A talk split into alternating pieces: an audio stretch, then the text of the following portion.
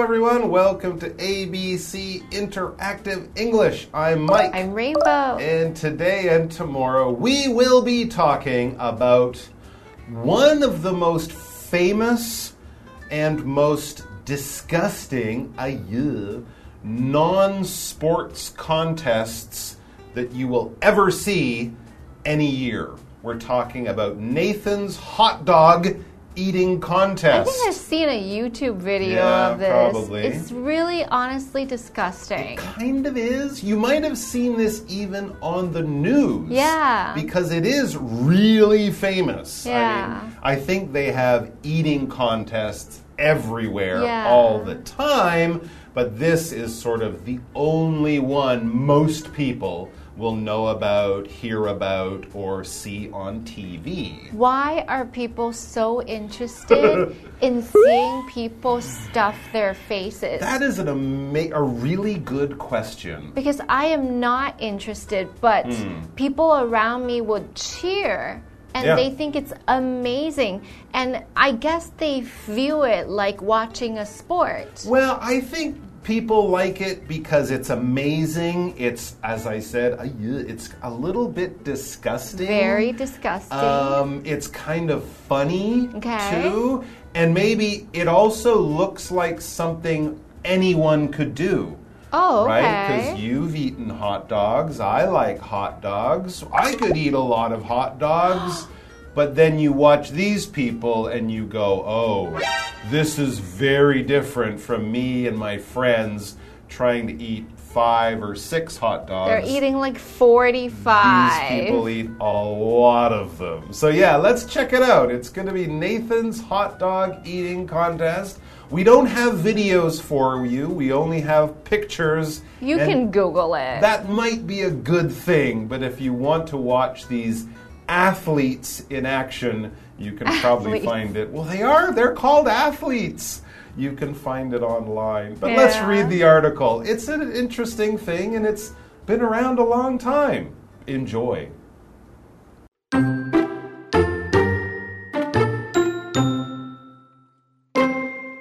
Hot dogs are a big part of American food culture. People often eat them on the streets, at baseball games, and on the 4th of July. The last is a special time for Nathan's Famous. The company is famous for its hot dogs.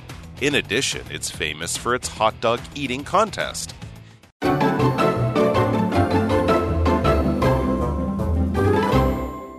Okay, so the title of today's article and also the name of the very famous contest that we are going to talk about is Nathan's Hot Dog Eating Contest.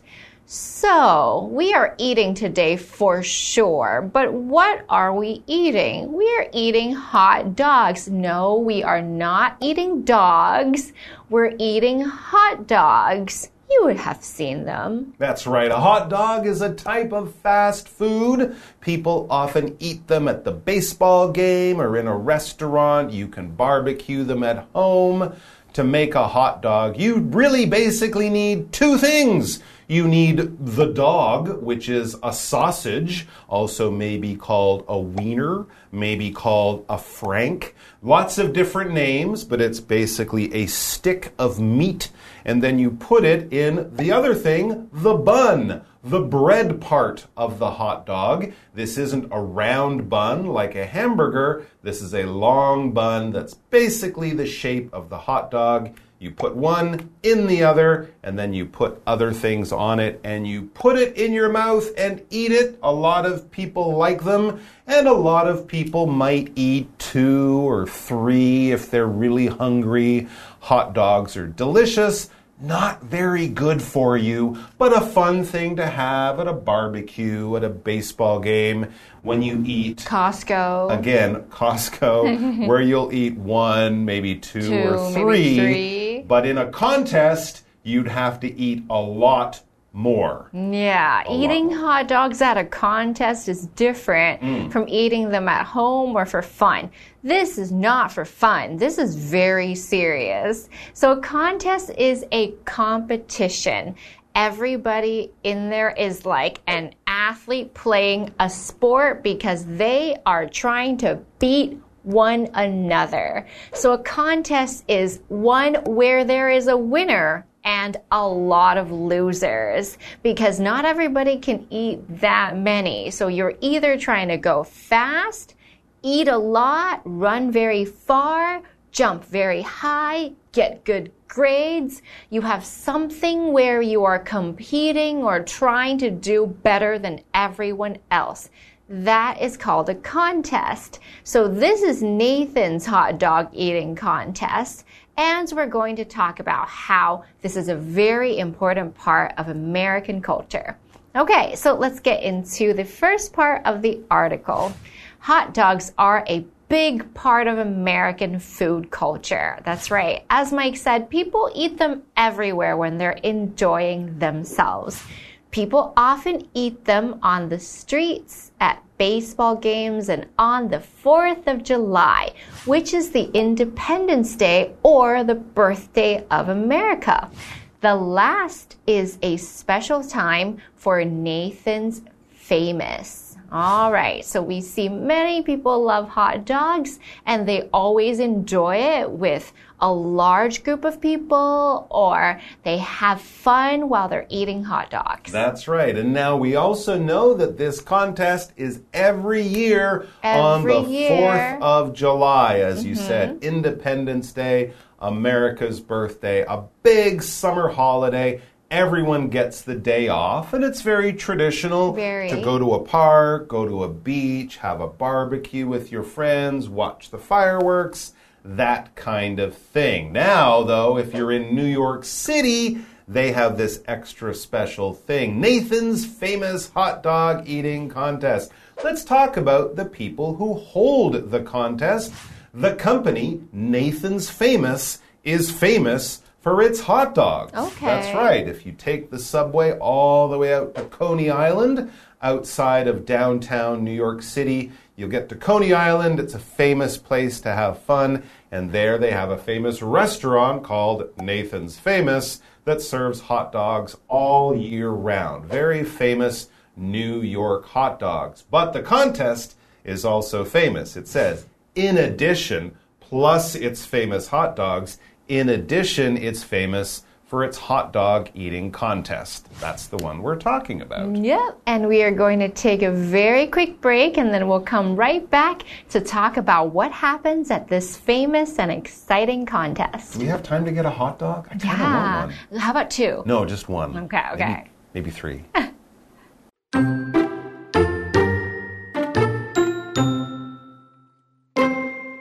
Each year, people come together outside its restaurant in Coney Island. Over 40,000 fans gather for the big event. Also, a major sports channel broadcasts the contest for millions more people to see.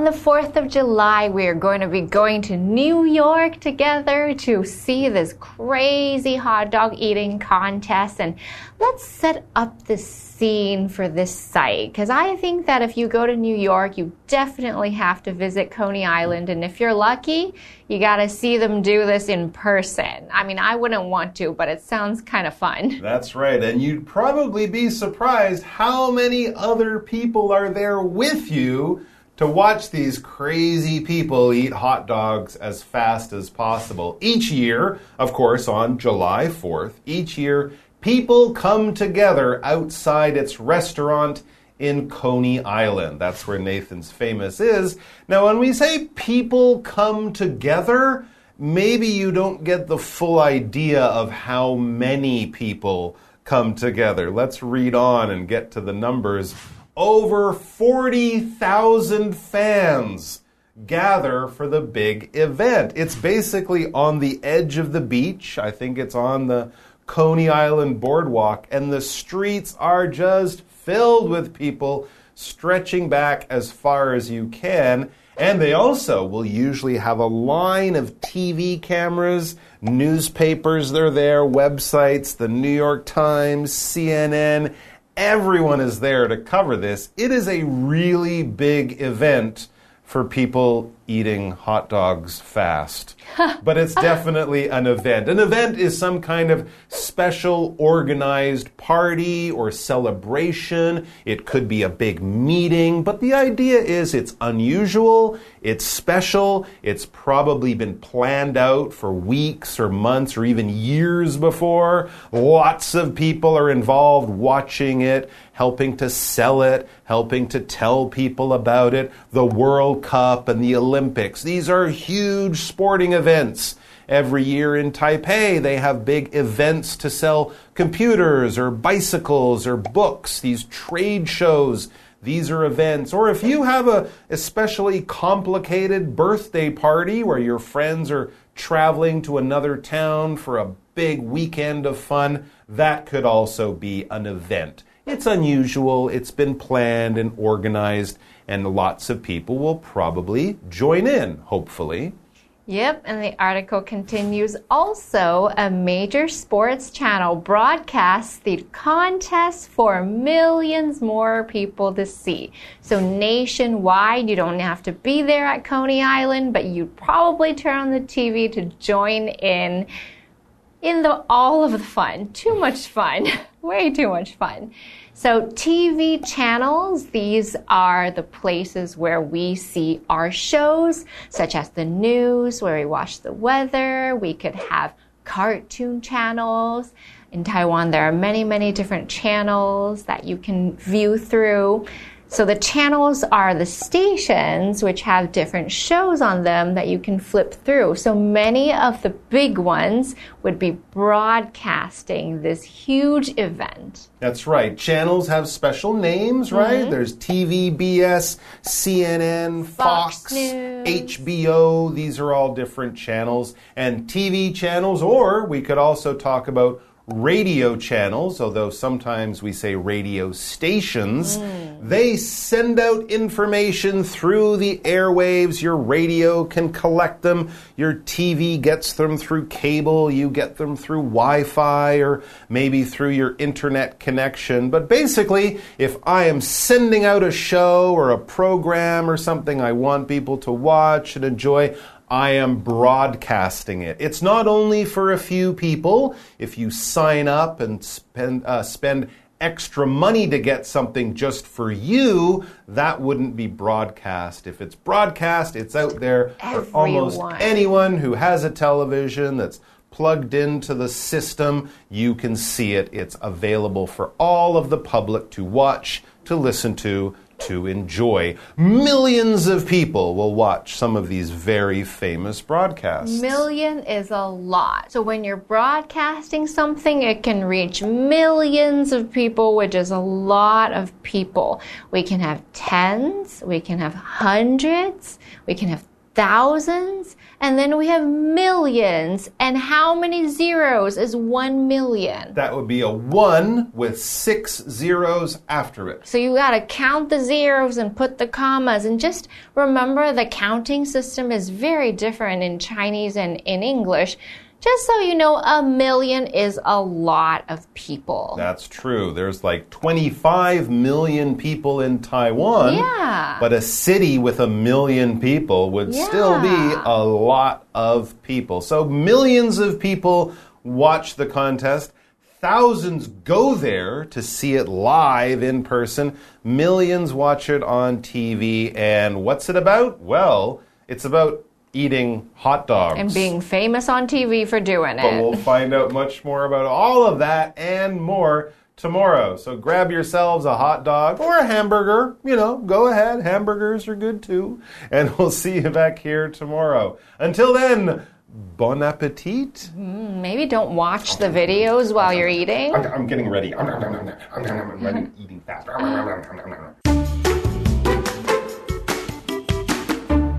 Hot dogs are a big part of American food culture. People often eat them on the streets, at baseball games, and on the 4th of July. The last is a special time for Nathan's Famous. The company is famous for its hot dogs. In addition, it's famous for its hot dog eating contest. Each year, people come together outside its restaurant in Coney Island. Over 40,000 fans gather for the big event. Also, a major sports channel broadcasts the contest for millions more people to see.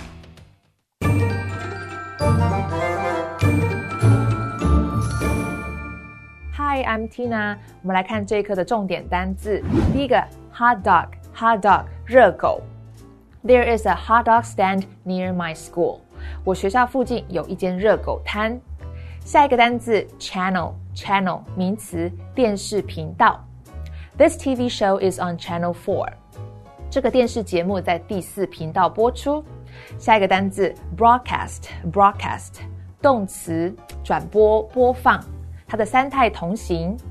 This channel broadcasts sports games。这个频道播放运动赛事。最后一个单字，million，million，名词，一百万。Kyle makes a million dollars each year。Kyle 每年赚一百万元。 接着我们来看重点文法。第一个，the Fourth of July，美国独立纪念日，这是一个固定用法，叙述 Fourth。第四的，在这里它的第一个字母必须要大写哦。所以呢，the 加叙述加 of 加月份可以表示特定的日期，例如 the thirtieth of April 四月三十日，the first of November 十一月一日，以此类推。我们来看看这个例句。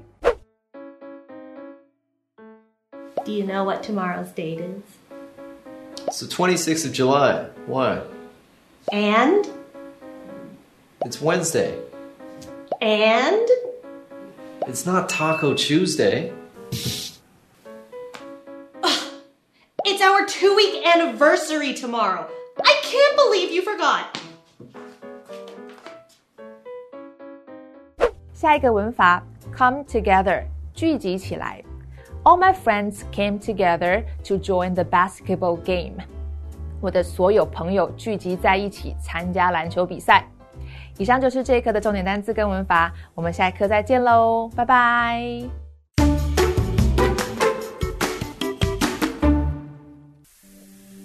Chiayi Art Museum is Chiayi's new landmark opened in 2020. This museum features three old buildings built from different eras. One is the former branch of the Taiwan Tobacco and Liquor Corporation, which is the historical building of Chiayi Art Museum now. It was built in 1936 and designed by Sutejiro Umezawa, a technician for the Monopoly Bureau of Taiwan Governor's Office. Now, the historical building is a municipal historic site. Another is an alcohol warehouse built in 1954. The other is a warehouse for alcohol and tobacco products built in 1980. Different from the historical building, the main building is renovated using new materials and construction methods. The idea is to present the old and new sections together. You can appreciate paintings and the beauty of the buildings here. There are Taiwanese painters' exhibitions here. Chiayi City is known as the City of Paintings and the City of Wood. Chiayi Art Museum allows people to see these two images together. During the tour of Chiayi Art Museum, you can enjoy the unique style only found in Chiayi.